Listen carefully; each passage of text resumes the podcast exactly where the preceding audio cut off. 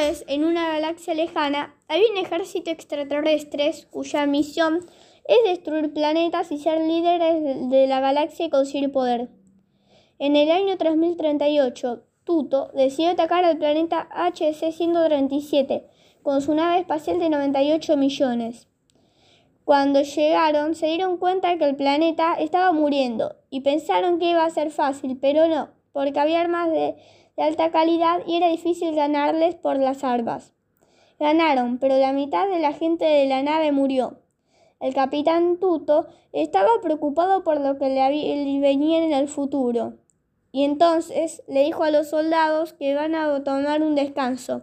El capitán el capitán deseó volver a su planeta hasta el mes que viene. Los soldados empezaron a fabricar armas peligrosas para combatir a los enemigos y poder conquistar los planetas. Repararon la nave y fueron a atacar al planeta Z98. En ese planeta encontraron a Benito XB, que era la persona más malvada del universo y es el único que puede matar a Tuco.